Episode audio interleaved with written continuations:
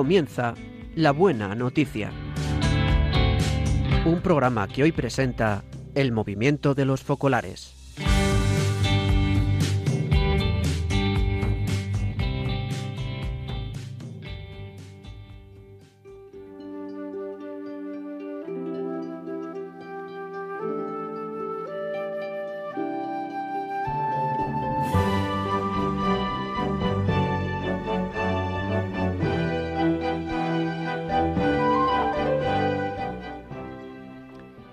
Buenos días, queridos oyentes.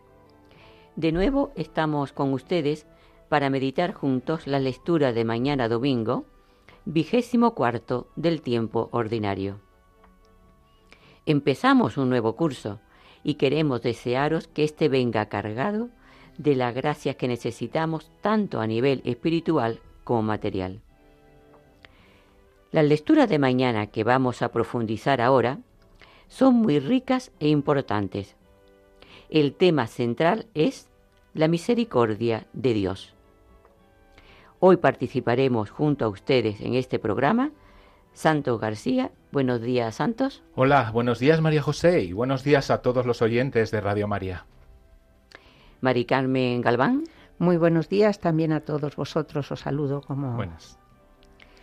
Saludamos también al técnico de Radio María que nos ayuda desde el control de sonido. Y agradecemos a quienes nos han ofrecido sus testimonios, dado que hoy no pueden estar presentes. Yo soy María José Borrego.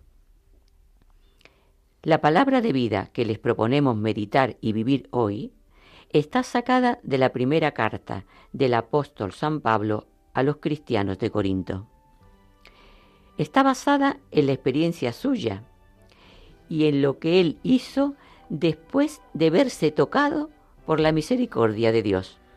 Así es, él se encontraba en Éfeso y trata de proporcionar una serie de respuestas a los problemas surgidos en la comunidad griega de Corinto, ciudad cosmopolita y gran centro comercial, famosa por el templo de Afrodita, pero también famosa por su notoria corrupción.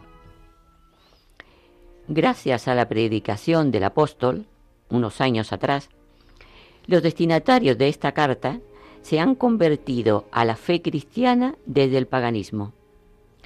Y una de las controversias que dividían a la comunidad se refería al hecho de poder comer la carne sacrificada a los ídolos en los ritos paganos.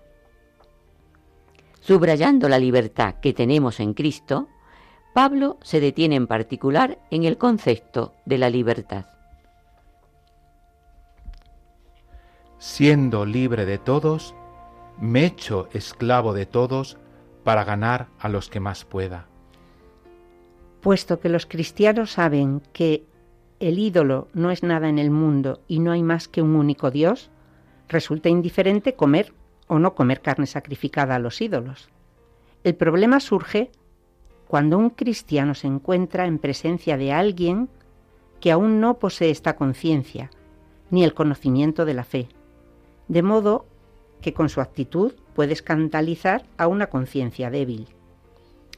Cuando está en juego el conocimiento y el amor, Pablo no tiene dudas el discípulo debe elegir el amor incluso renunciando a su libertad, tal como hizo Cristo, que libremente se hizo esclavo por amor. Eh, es fundamental, muy importante, atender al hermano débil, a quien tiene una conciencia frágil y poco conocimiento de las cosas, con el fin de ganar en el sentido de hacer que llegue al mayor número de personas esta vida buena y esta vida bella del Evangelio. Siendo libre de todos, me he hecho esclavo de todos para ganar a los más que pueda. Como escribe Kiera Lubick, si estamos incorporados a Cristo, si somos Él, tener divisiones o pensamientos contrapuestos es dividir a Cristo. Si entre los primeros cristianos hubiese peligro de romper la concordia, se aconsejaba ceder en las propias ideas con tal de mantener la caridad. Lo mismo sucede hoy. aun estando a veces convencido de que es mejor un modo determinado de pensar, el Señor nos sugiere que a veces es mejor ceder en nuestras ideas, con tal de salvar la caridad con todos, pues es mejor lo menos perfecto con acuerdo que lo más perfecto en desacuerdo. Y continúa todavía diciendo que hará Lubick, este plegarse con tal de no romper es una de las características, quizás la más dolorosa, pero también la más eficaz y bendecida por Dios, porque mantiene la caridad según el pensamiento más auténtico de Cristo, y que, por consiguiente, se aprecia su valor. Siendo libre de todos, me he hecho esclavo de todos para ganar a los más que pueda. En este sentido tenemos la experiencia del cardenal vietnamita Francisco Javier Nguyen Van que transcurrió trece años en prisión, nueve de ellos en aislamiento total, y nos testimonia que cuando el amor es verdadero y desinteresado, suscita como respuesta más amor. Durante su encarcelamiento fue entregado a cinco guardias, pero los jefes decidieron sustituirlos cada dos semanas por otro grupo, porque estos eran contaminados por el obispo. Al final decidieron dejar siempre a los mismos, pues de otro modo contaminaría a todos los policías de la cárcel. Y él mismo cuenta. Al principio los guardias no hablaban conmigo. Se limitaban a responder sí o no.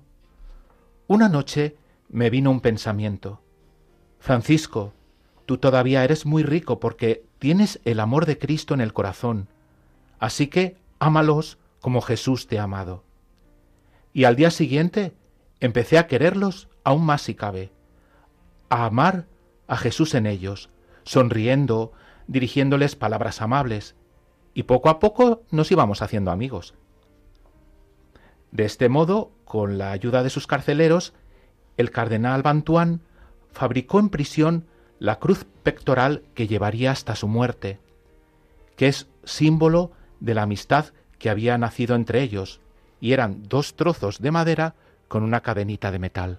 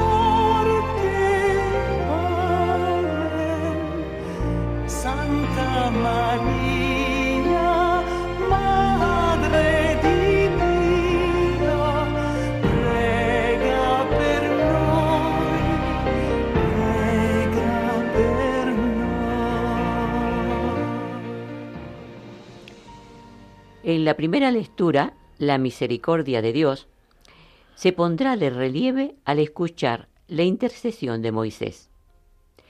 El Señor se arrepintió de la amenaza que había pronunciado contra los israelitas, que se habían puesto en el desierto a adorar a un toro de metal. Este fragmento que escucharemos tiene dos partes. El proceso o juicio del pueblo por Yahvé y la oración de súplica de Moisés a Yahvé para salvar a su pueblo.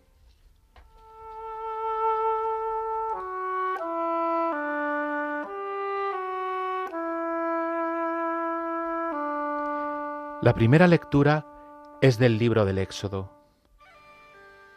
En aquellos días el Señor dijo a Moisés, Anda, baja de la montaña, que se ha pervertido tu pueblo, el que tú sacaste de Egipto.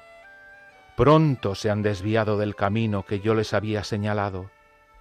Se han hecho un becerro de metal, se postran ante él y le ofrecen sacrificios y proclaman, Este es tu Dios, Israel, el que te sacó de Egipto. Y el Señor añadió a Moisés, Veo que este pueblo es un pueblo de dura cerviz, por eso déjame. Mi ira se va a encender contra ellos hasta consumirlos y de ti haré un gran pueblo. Entonces Moisés suplicó al Señor su Dios, ¿por qué, Señor, se va a encender tu ira contra tu pueblo que tú sacaste de Egipto con gran poder y mano robusta? Acuérdate de tus siervos, Abraham, Isaac y Jacob, a quienes juraste por ti mismo. Multiplicaré vuestra descendencia como las estrellas del cielo, y toda esta tierra de que he hablado se la daré a vuestra descendencia para que la posea por siempre. Entonces se arrepintió el Señor de la amenaza que había pronunciado contra su pueblo.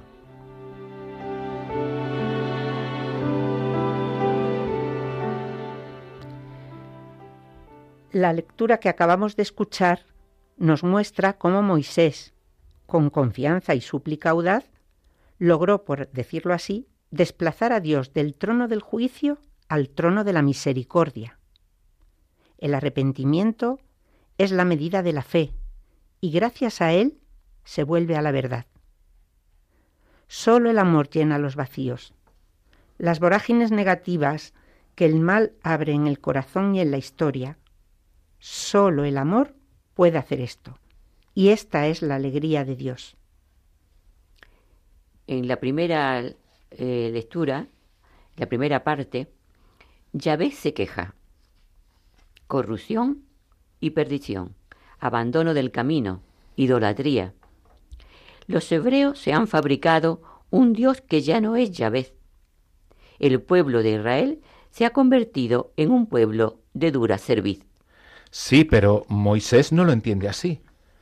Pretende calmar la faz de Yahvé, expresión que significa implorar, pero en sentido litúrgico de oración y con sacrificios. Y la oración de Moisés es una de las más bellas que existen. ¿Por qué? Acuérdate. No buscas excusas. Su oración está fundada en lo que Dios es y en lo que Dios ha hecho. La liberación del pueblo que muestra ya el poder de Dios. Pero más importante aún es recordar las promesas de Dios a los patriarcas y al mismo pueblo al salir de Egipto. La salvación es la decisión que Dios toma por sí mismo, sin mérito por parte del beneficiario. La conversión de los hombres viene después. ¿Cómo no abrir nuestro corazón a la certeza de que, a pesar de ser pecadores, Dios nos ama? Él nunca se cansa de salir a nuestro encuentro. Siempre es el primero en recorrer el camino que nos separa de Él. Y fijaos que la alegría de Dios es perdonar. Y perdonar no es un sentimiento, no es un mero buenismo. Al contrario, la misericordia es la verdadera fuerza que puede salvar al hombre y al mundo de ese cáncer que es el pecado, el mal moral y el mal espiritual.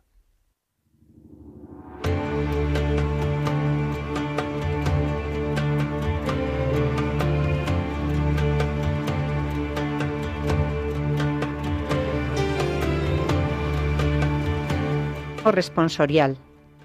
Me levantaré, me pondré en camino a donde está mi Padre. Misericordia, Dios mío, por tu bondad. Por tu inmensa compasión, borra mi culpa. Lava del todo mi delito. Limpia mi pecado. Oh Dios, crea en mí un corazón puro. Renuévame por dentro con tu espíritu firme. No me, no me arrojes lejos de tu rostro, no me quites tu Santo Espíritu. Señor, me abrirás los labios y mi boca proclamará tu alabanza. El sacrificio agradable a Dios es un espíritu quebrantado, un corazón quebrantado y humillado. Tú, oh Dios, tú no lo desprecias.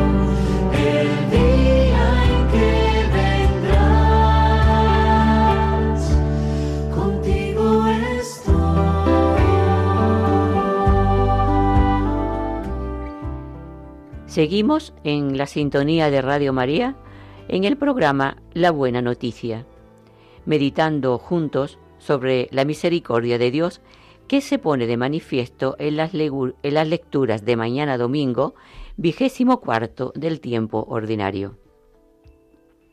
San Juan Pablo II, comentando el texto que escucharemos en esta segunda lectura, decía, el arrepentimiento es la medida de la fe, y gracias a él se vuelve a la verdad. Escribe el apóstol, el apóstol Pablo, encontré misericordia, porque obré por ignorancia en mi infidelidad.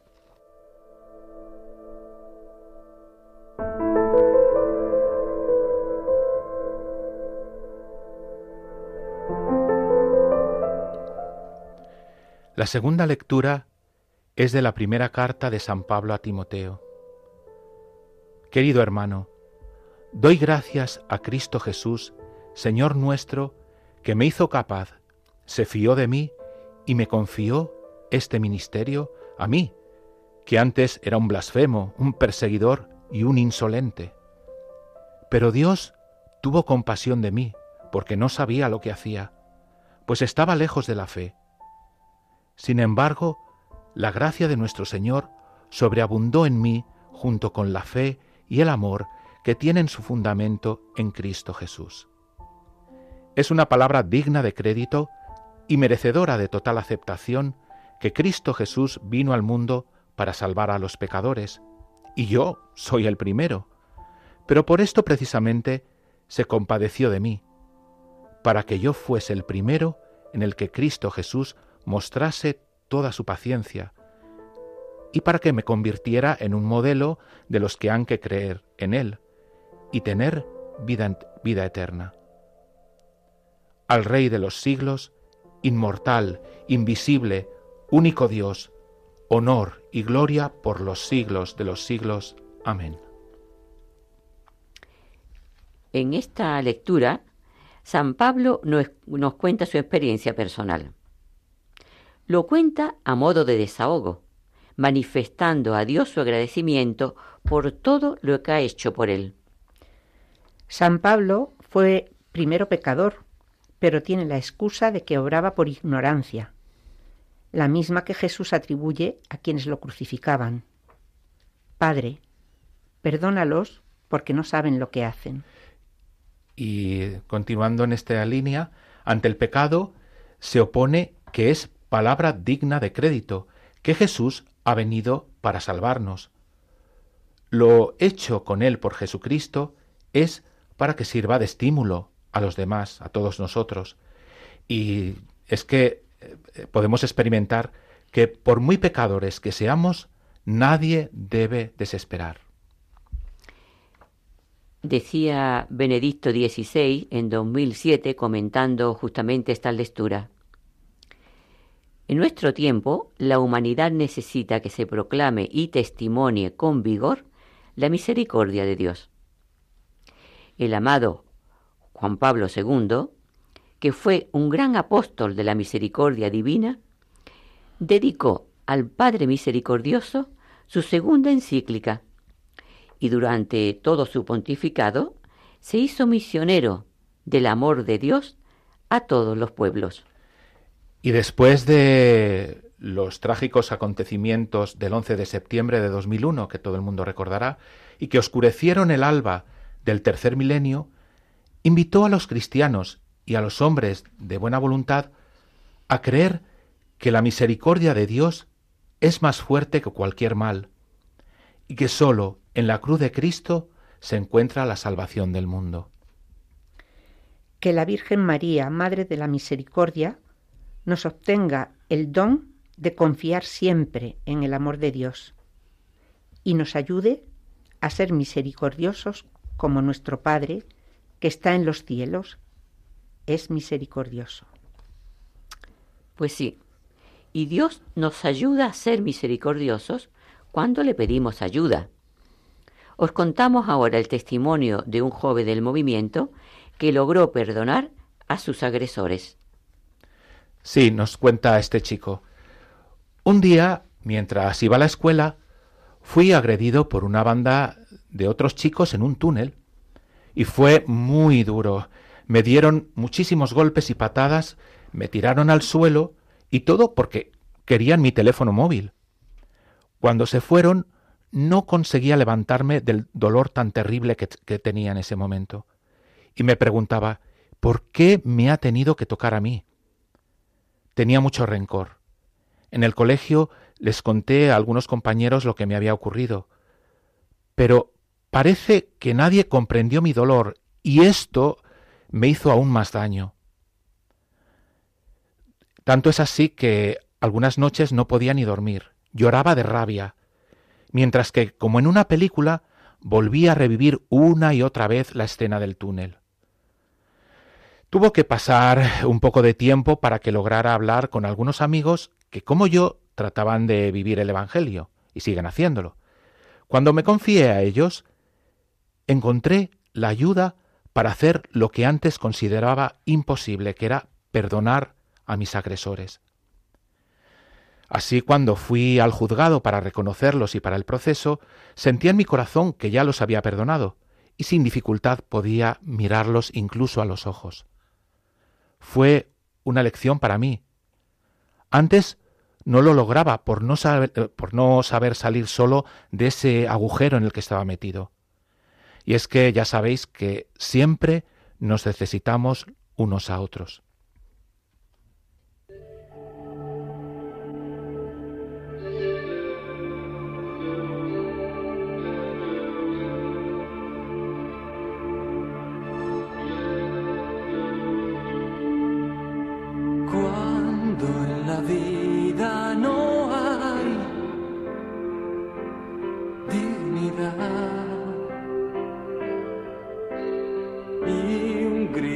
Sordo resuena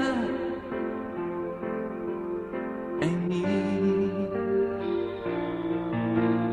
Cuando en mi oscuridad nunca deja de llover tras la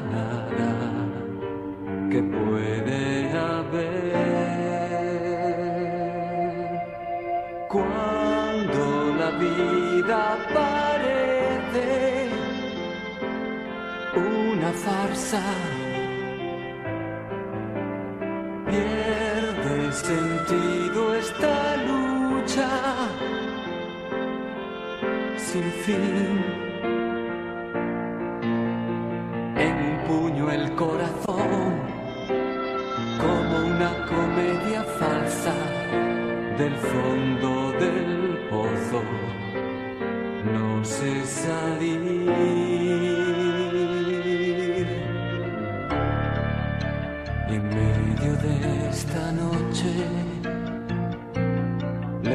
Mis ojos, estrellas y galaxias, lo invisible. Entonces tu silencio habla, me dice de ti. y yo me quedo buscaré.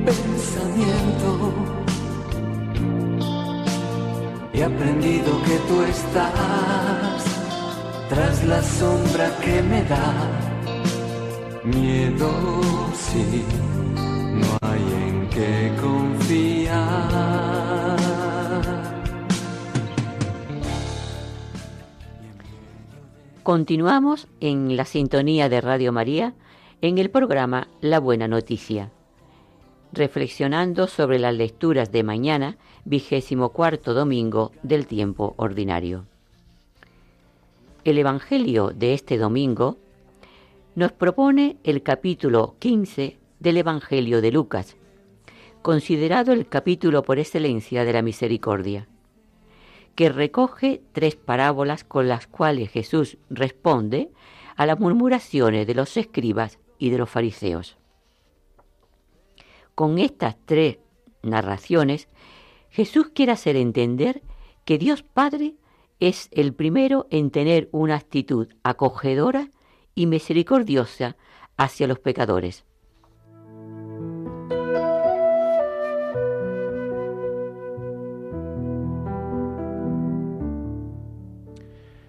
El Evangelio es de San Lucas. En aquel tiempo solían acercarse a Jesús todos los publicanos y los pecadores a escucharlo, y los fariseos y los escribas murmuraban diciendo, Ese acoge a los pecadores y come con ellos. Jesús les dijo esta parábola. ¿Quién de vosotros, que tiene cien ovejas y pierde una de ellas, no deja las noventa y nueve en el desierto y va tras la descarriada hasta que la encuentra, y cuando la encuentra, se la carga sobre sus hombros, muy contento, y al llegar a casa reúne a los amigos y los vecinos y les dice, Alegraos conmigo, he encontrado la oveja que se me había perdido. Os digo que así también habrá más alegría en el cielo por un solo pecador que se convierta que por noventa y nueve justos que no necesitan convertirse. ¿O qué mujer que tenga diez monedas, si se le pierde una, no enciende una lámpara y barre la casa y la busca con cuidado hasta que la encuentra? Y cuando la encuentra, reúne a las amigas y a las vecinas y les dice, Alegraos conmigo, he encontrado la moneda que se me había perdido. Os digo que la misma alegría tendrán los ángeles de Dios por un solo pecador que se convierta. También, les dijo, un hombre tenía dos hijos. El menor de ellos dijo a su padre, Padre, dame la parte que me toca de la fortuna. El padre le repartió los bienes. No muchos días después, el hijo menor, juntando todo lo suyo, se marchó a un país lejano y allí derrochó su fortuna viviendo perdidamente. Cuando lo había gastado todo, vino por aquella tierra un hambre terrible y empezó él a pasar necesidad. Fue entonces y se contrató con uno de los ciudadanos de aquel país que lo mandó a sus campos a apacentar cerdos.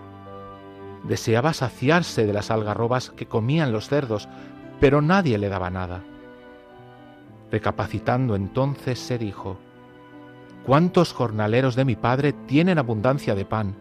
mientras yo aquí me muero de hambre. Me levantaré, me pondré en camino a donde está mi Padre y le diré, Padre, he pecado contra el cielo y contra ti, ya no merezco llamarme hijo tuyo. Trátame como a uno de tus jornaleros. Se levantó y vino a donde estaba su padre. Cuando todavía estaba lejos, su padre lo vio y se le conmovieron las entrañas, y echando a correr, se le echó al cuello y lo cubrió de besos. Su hijo le dijo, Padre, he pecado contra el cielo y contra ti, ya no merezco llamarme hijo tuyo. Pero el padre dijo a sus criados, Sacad enseguida la mejor túnica y vestídsela, ponedle un anillo en la mano y sandalias en los pies. Traed el, el ternero cebado y sacrificadlo comamos y celebremos este banquete, porque este hijo mío estaba muerto y ha revivido, estaba perdido y lo hemos encontrado. Y empezaron a celebrar el banquete. Su hijo mayor estaba en el campo. Cuando al volver se acercaba a la casa y oyó la música y la danza y llamando a uno de los criados le preguntó qué era aquello.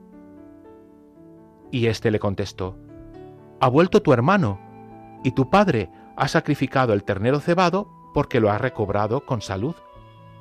Él se indignó y no quería entrar, pero su padre salió e intentaba persuadirlo.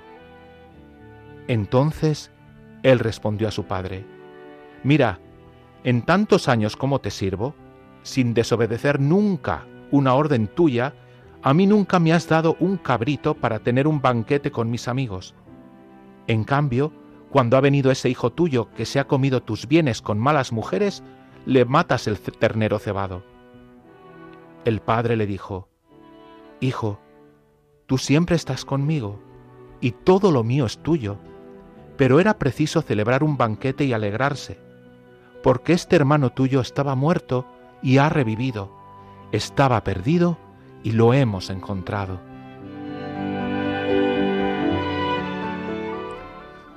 Un elemento común en estas tres parábolas es el expresado por los verbos que significan alegrarse juntos, celebrar. No se habla de estar de luto. El pastor llama a sus amigos y vecinos y les dice, Alegraos conmigo, porque he hallado la oveja que se me había perdido. La mujer llama a las amigas y a las vecinas diciendo, Alegraos conmigo, porque he hallado la drama que se me había perdido. El padre dice al otro hijo, convendría celebrar una fiesta y alegrarse, porque este hermano tuyo estaba muerto y ha vuelto a la vida, estaba perdido y ha sido hallado. Con estas tres parábolas, Jesús nos presenta el verdadero rostro de Dios, un Padre con los brazos abiertos, que trata a los pecadores con ternura y compasión. La parábola que más conmueve, conmueve a todos, porque manifiesta el infinito amor de Dios. Es la del Padre que estrecha, que abraza al Hijo encontrado. Y lo, y lo que llama la atención no es tanto la triste historia de un joven que se precipita en la degradación, sino sus palabras decisivas. Me levantaré, iré a mi Padre. En el camino de vuelta a casa es el camino de la esperanza y de la vida nueva.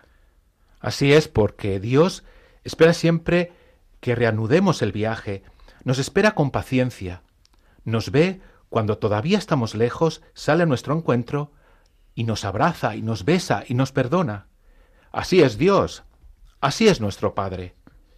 Y su perdón borra el pasado y nos regenera en el amor. Olvida el pasado. Fijaos que esta es la debilidad de Dios. Cuando nos abraza y nos perdona, pierde la memoria ya no tiene memoria, porque olvida el pasado. Cuando nosotros pecadores nos convertimos y nos dejamos encontrar por Dios, no nos esperan reproche y asperezas, porque Dios nos salva, nos vuelve a acoger en casa con alegría y lo celebra. Jesús mismo en el Evangelio de hoy dice así, Habrá más alegría en el cielo por un solo pecador que se convierta que por noventa y nueve justos que no tengan necesidad de conversión. Es precioso pensar que cada vez que nos acercamos a un confesionario hay alegría en el cielo. Esto nos infunde una gran esperanza, porque no hay pecado en el cual hayamos caído y del cual, con la gracia de Dios, no podamos resurgir. No hay persona irrecuperable, ninguno es irrecuperable, porque Dios no deja nunca de querer nuestro bien, incluso cuando pecamos. Que la Virgen María, refugio de los pecadores, haga surgir en nuestros corazones la confianza que se encendió en el corazón del Hijo pródigo, esa que decía, me levantaré, iré a mi Padre y le diré, Padre, pequé contra el cielo y contra ti. Por este camino nosotros podemos dar alegría a Dios, y su alegría puede convertirse en su fiesta y también la nuestra. Siempre que amamos a nuestros hermanos y sobre todo a los más necesitados, estamos dando gloria a Dios y somos misericordiosos como lo fue el Padre con su Hijo y como lo es Dios con nosotros. Os ofrecemos ahora el testimonio de Mari Carmen y de su grupo parroquial. Todo empezó una noche de invierno que llovía mucho. Varios de nuestra parroquia vimos a un señor mayor encorvado de una manera que casi daba con la cabeza en el suelo, con una bicicleta cargada de chisme, de trastos y empapado. Cada uno, sin saberlo, había intentado socorrerlo, y en el grupo de WhatsApp no lo comunicamos. Sentíamos todos que él y otros que estaban en parecidas circunstancias en nuestra ciudad eran nuestros hermanos y deberíamos atenderlos. Los sin techo, o mejor dicho, sin hogar, son los leprosos de hoy. Se les tiene a veces un poco de miedo, pocos se acercan a ellos. Así comenzamos a salir tres veces por semana llevarle algo calentito en invierno y algo fresquito en verano. Con el bocadillo y el caldo le dábamos también compañía, un rato de charla, hacerles entender que aunque piensen que no les importan a nadie, a nosotros sí nos importan. Así pasaron de ser pordioseros a tener un nombre. Enrique, Paquito, Teresa, Héctor, César y una historia. Y a entender que nosotros podíamos ser uno de ellos. Algunos proceden de familias muy acomodadas. Otros alguna vez tuvieron trabajo. De igual, igual que esto que les pasa a ellos, nos podría pasar alguna vez a nosotros. Caer debajo de la droga o del alcohol, o tener una enfermedad mental en que nuestra familia nos diesen de lado. También ellos nos responden con amor, un amor que va y que viene. Este invierno, por ejemplo, yo estaba enferma y no podía salir cuando quería. Teresa lo sabía y cuidaba de mí. No bajes del coche, vete rápido, que hace mucho frío. No siempre es fácil con ellos. A veces te exigen, otras veces te reciben con una mala contestación. En otras ocasiones nos cuesta dar, sabiendo que lo poco de dinero que recaudan de aparca coche se lo gastan en litronas pero eso a Jesús no le importaba. Él no le preguntaba, se fiaba de ellos, los amaba hasta el fondo. Devoran los bocadillos cuando se los damos, porque a lo mejor es la única comida que hacen durante el día. Se crea, o se ha creado siempre con ellos, una relación cada vez más profunda.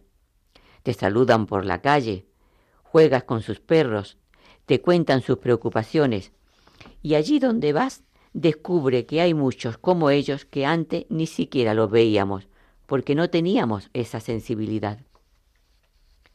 Aunque quisiéramos que salieran de la calle, esto no es fácil. Algunos siguen, quieren seguir allí. ¿Para qué tener un techo si no lo puedo compartir con nadie? Hacer la mayoría toxicómanos o alcohólicos desengancharse es muy complicado, aunque lo hemos intentado muchas veces. Por eso nos desanimamos a veces y pensamos que lo que hacemos sirve de poco. Pero de otra parte, ¿quién somos nosotros para juzgarlos? Por otro lado, esta experiencia nos ha hecho unirnos entre todos los miembros de la comunidad parroquial. Cada uno, es verdad, tiene su manera de ver las cosas o de hacerlas. Pero aunque a veces pueda ser esto una dificultad, lo más importante es que siempre, siempre nos enriquece. Perder nuestra idea para no romper nuestra unidad nos hace crecer como comunidad y, nos, y, y damos valor a todo lo que hacemos. Y ese amor a estas personas que les tenemos nosotros, a veces interpelan a otros, que se quieren unir a nosotros, que nos quieren ayudar, para seguir año tras año con nuestra labor.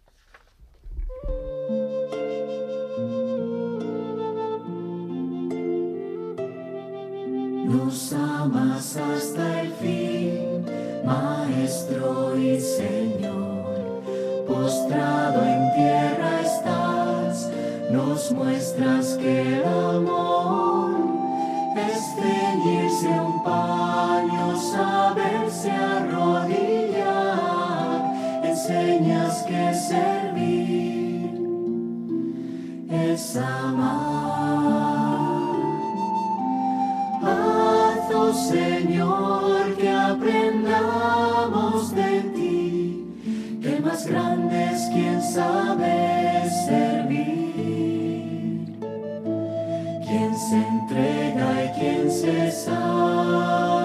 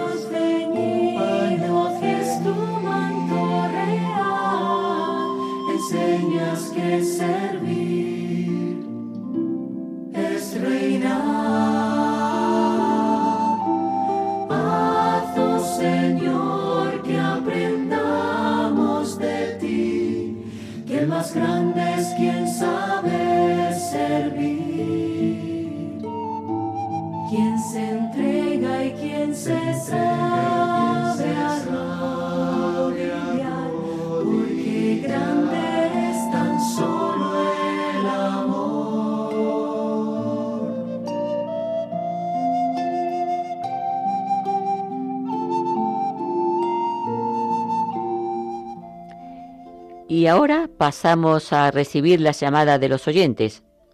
Podéis llamar a este número 91 005 94 19. Repetimos el número 91 005 94 19. mis senderos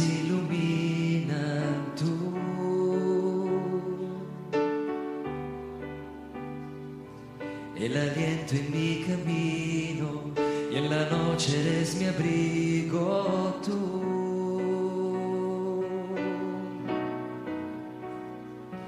La esperanza en los temores, la caricia en los dolores, el amor de los amores. Tú, la voz de mis canciones, tú,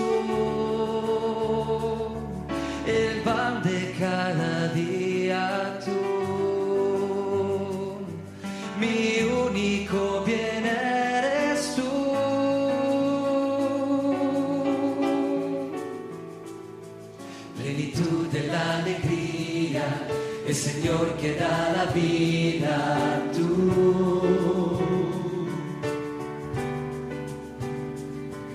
Una voz dentro del alma que susurra me da calma, tú.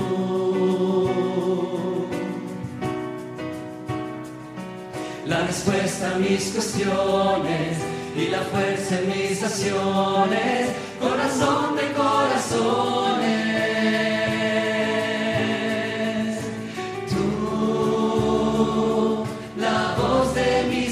Mis canciones,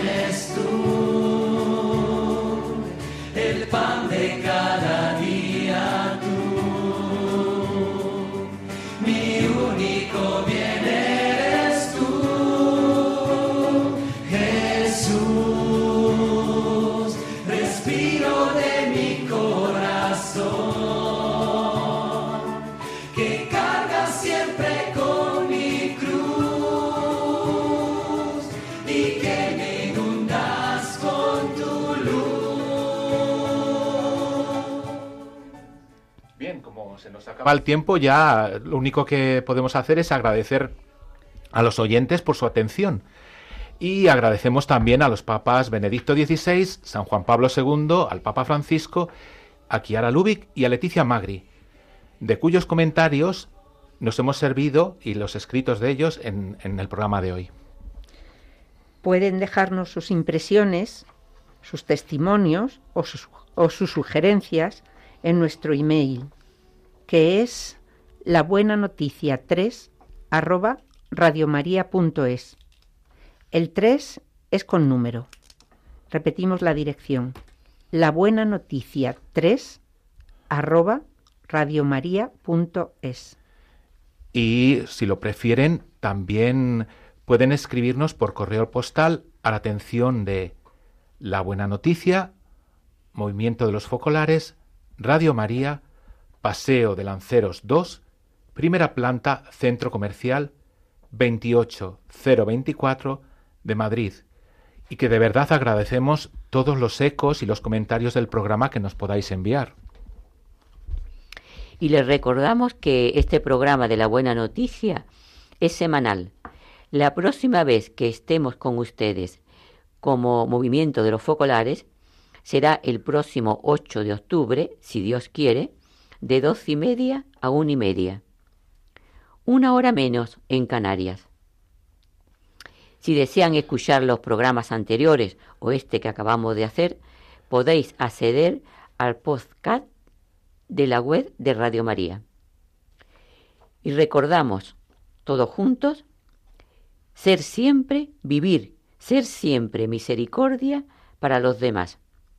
encontraremos la luz, la felicidad y un montón de cosas extraordinarias que podemos descubrir en cada momento presente. Les invitamos ahora a seguir en la sintonía de Radio María. Gracias por vuestra escucha y buen día a todos.